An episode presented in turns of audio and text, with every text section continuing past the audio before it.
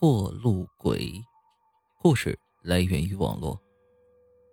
这故事发生在二零零八年，那年我二十三岁，刚从大学毕业出来，却不幸遇上了美国次贷危机，大批大批的企业纷纷倒闭，使得我们这些毫无工作经验的菜鸟找了很久都没找到工作。正当我对人生开始感到绝望的时候，一个很偶然的机会。我遇上了我的高中同学程七，他听我说完遭遇之后说：“既然你一直也找不到工作，不如跟我到殡仪馆上班吧。”殡仪馆上班，我顿时犹豫了起来。在我所在的城市里，人们普遍迷信，对那些从事白事工作的人往往避而远之。我的一个小学同学因为做了南府师傅，啊。也就是类似阴阳先生，逢年过节都不允许去走亲戚。怎么样？程七看着我说道：“你去还是不去？”我，我本想拒绝的，但一想到房东那丑恶的嘴脸，我最后还是屈服了。好好，我去就是了。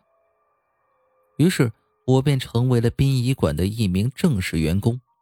我的工作。就是和程七一起开着殡仪馆的专用车，也就是所谓的灵车拉尸体。这是一个看上去很简单，但却有点恐怖的差事，因为一块坐车的是一个死人，而你永远都不知道这个死人会做出什么样的行为来。我曾经听说过这样一个故事：某个殡仪馆拉尸体，死者家属因为贫穷。租不起车，工作人员便让母子俩坐在后座上。灵车刚走了不到一半的路程，那个只有八岁的小男孩突然对他妈妈说道：“妈，妈妈，妈妈，你你听到了吗？听到什么了？”死者妻子不解的问道。“听到，爸爸在敲门啊！爸爸在敲门。”死者的妻子疑惑的问道：“什么？爸爸在敲门呢？”“就是，咚咚咚，这不是敲门声又是什么呀？”小男孩一脸认真的说道。“哎，我说这怎么会呢？”工作人员说道：“先不说你爸爸已经去世了，就算他没死，这也没有门可以让他敲嘛。”“我说的是真的。”小男孩坚持说道：“不不信的话，你们可以听听。”小男孩用手指了指灵车后面，工作人员仔细一听，皱起脸色大变。那个所谓的敲门声是从火化棺里发出的。这意味着什么？工作人员比谁都清楚。他立即命令司机把车开得快一点，用最快的速度回到殡仪馆。在殡仪馆资历最深的老同事调查询问之下，工作人员才知道火化棺响起敲门声的原因。原来那个死者是因为和妻子吵架，一时冲动跳楼自杀死的。死者因为不甘心，所以才搞出那么大动静来。老同事让死者的妻子对着火化棺一连磕了三个响头，这才把事情了结了。这个灵异故事是我在读书的时候听来的，当时觉得没什么。现在我在殡仪馆上班，干的又是拉尸体这个活这才觉得那个灵异故事十分的恐怖。程七也听说过这个故事。他对故事的真实性深信不疑，所以每次拉尸体，他都尽量弄出一些声音来，例如和我找些话题聊天，或者放收音机听，以防听见那些他不想听见的声音。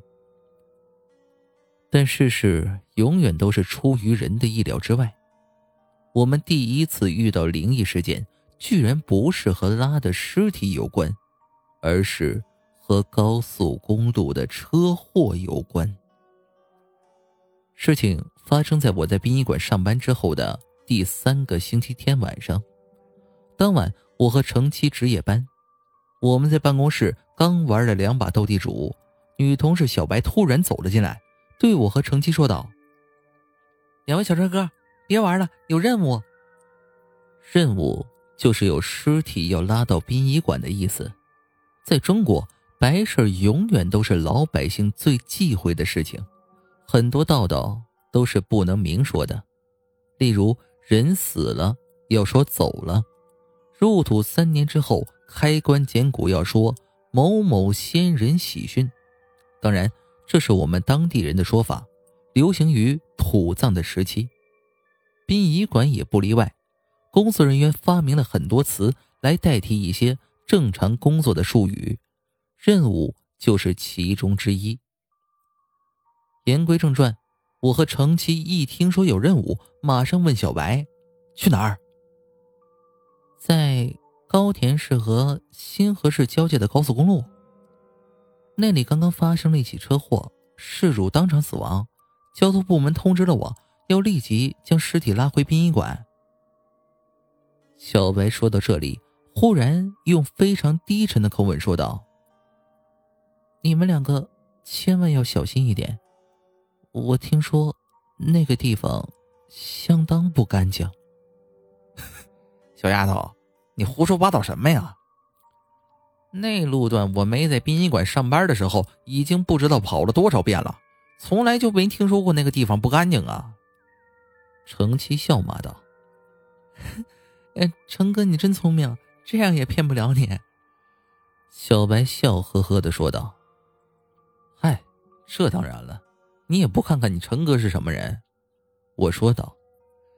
在和小白吹牛的时候，程七已经把灵车开了过来。等我上车之后，程七一踩油门，轰的一声上路了。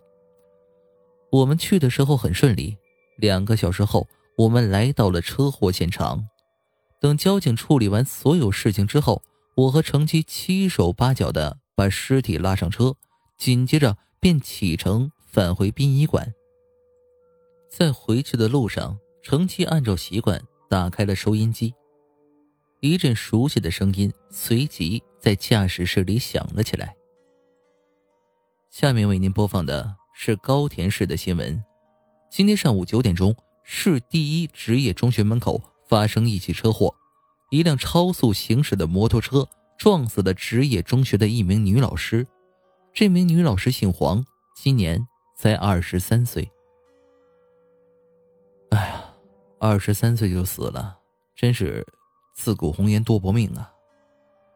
听到这里，我不禁感叹道：“就是就是，我说这个社会本来就男多女少，这如今又少了一个。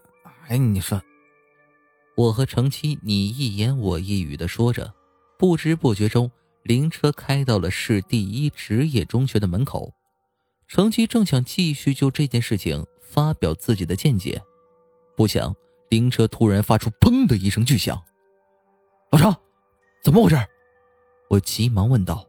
好，好像爆胎了。小金，咱们下车看看去吧。啊，好。我们下车之后，发现汽车的左前轮爆胎了，于是立即着手进行换胎。哎，我说。今天晚上是，是真倒霉呀！换完胎之后，我马上回到驾驶室，气喘吁吁的说道：“是啊，我开灵车已经有一段时间了，从来就没有遇到过爆胎的。”程七也附和道：“灵车稳稳的行驶了一会儿，我突然感觉有点不对劲。老张，这么晚了，你开空调干什么呀？”我打了一个哆嗦，说道。开玩笑，大晚上我开空调做什么呀？程七回应道。他刚刚说完，马上跟我一样打了一个冷战。奇怪了，这驾驶室的温度怎么突然就降了这么多呀？会不会是灵车的空调出问题了？我说着，正要检查驾驶室的各个仪器，可是忽然间。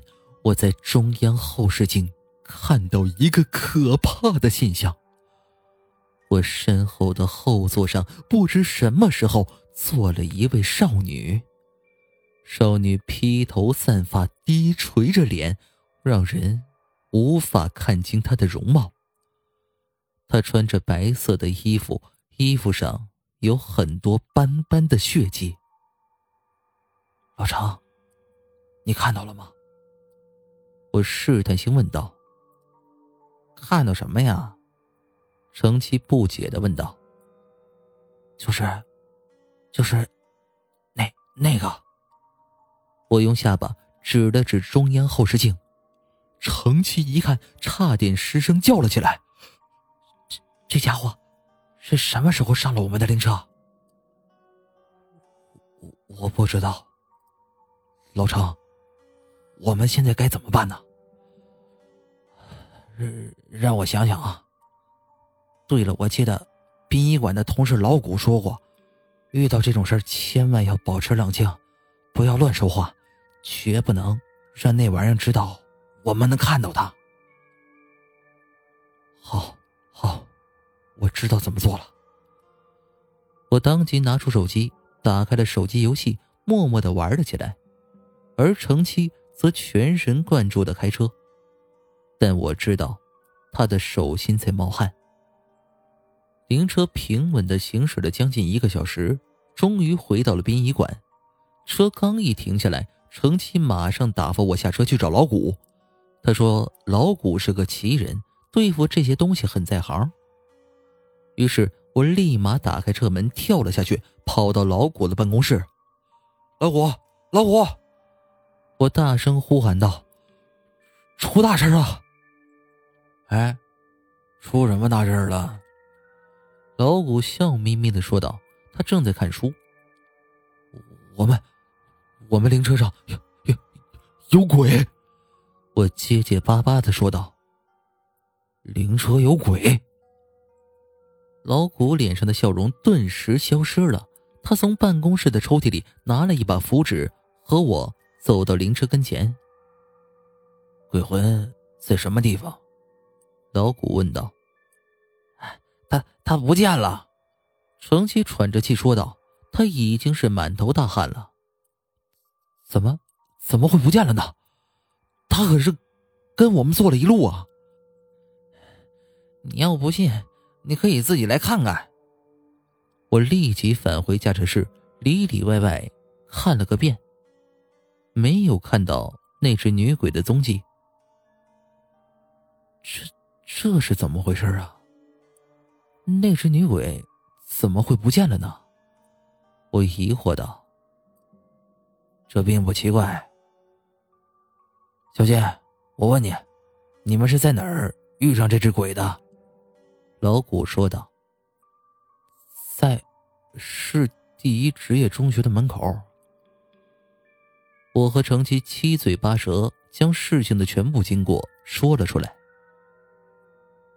啊，原来是这么一回事啊！老谷恍然大悟的说道。那只鬼应该就是车祸死亡的女教师的亡魂，你们放心吧，他是没有恶意的，他只不过是想坐你们的车回家而已。真的吗，老谷？哎呀，真的，他其实就是我们民间通常所说的这个过路鬼。哎呀，听了老谷的话，我和程七这才放下心来。